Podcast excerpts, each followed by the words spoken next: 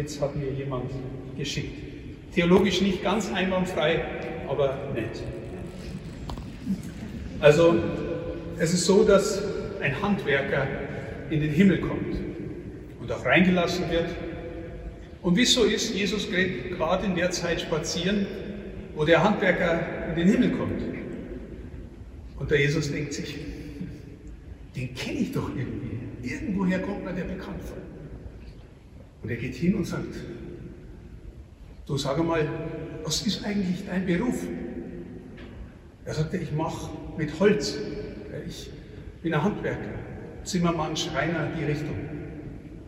Aha, sagte Jesus, kommt mir bekannt vor. Muss ich nochmal weiterfahren. Hast du eine Familie? Ja, sagt er, ich habe eine Frau und ich habe auch einen Sohn. Wenn man ehrlich ist, ist mehr so ein Ziehsohn, also ich habe nicht gezeugt. Sagt der Jesus, jetzt muss ich nochmal wirklich fragen, ist dein Sohn in der Welt berühmt geworden?